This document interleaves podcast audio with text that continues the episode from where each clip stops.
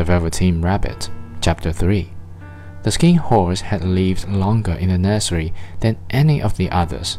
He was so old that his brown coat was bald in patches and showed the seams underneath, and most of the hairs in his tail had been pulled out to string bead necklaces. He was wise, for he had seen a long succession of mechanical toys arrive to boast and swagger, and by and by break their mainsprings and pass away. And he knew that they were only toys, and would never turn into anything else. For nursery magic is very strange and wonderful, and only those playthings that are old and wise and experienced like the skin horse understand all about it. What is real? asked the rabbit one day, when they were lying side by side near the nursery fender before Nana came to tidy the room. Does it mean having things that bust inside you and a stick out handle? Real isn't how you are made, said the skin horse.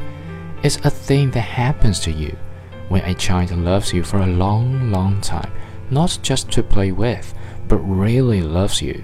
Then you become real. Does it hurt? asked the rabbit.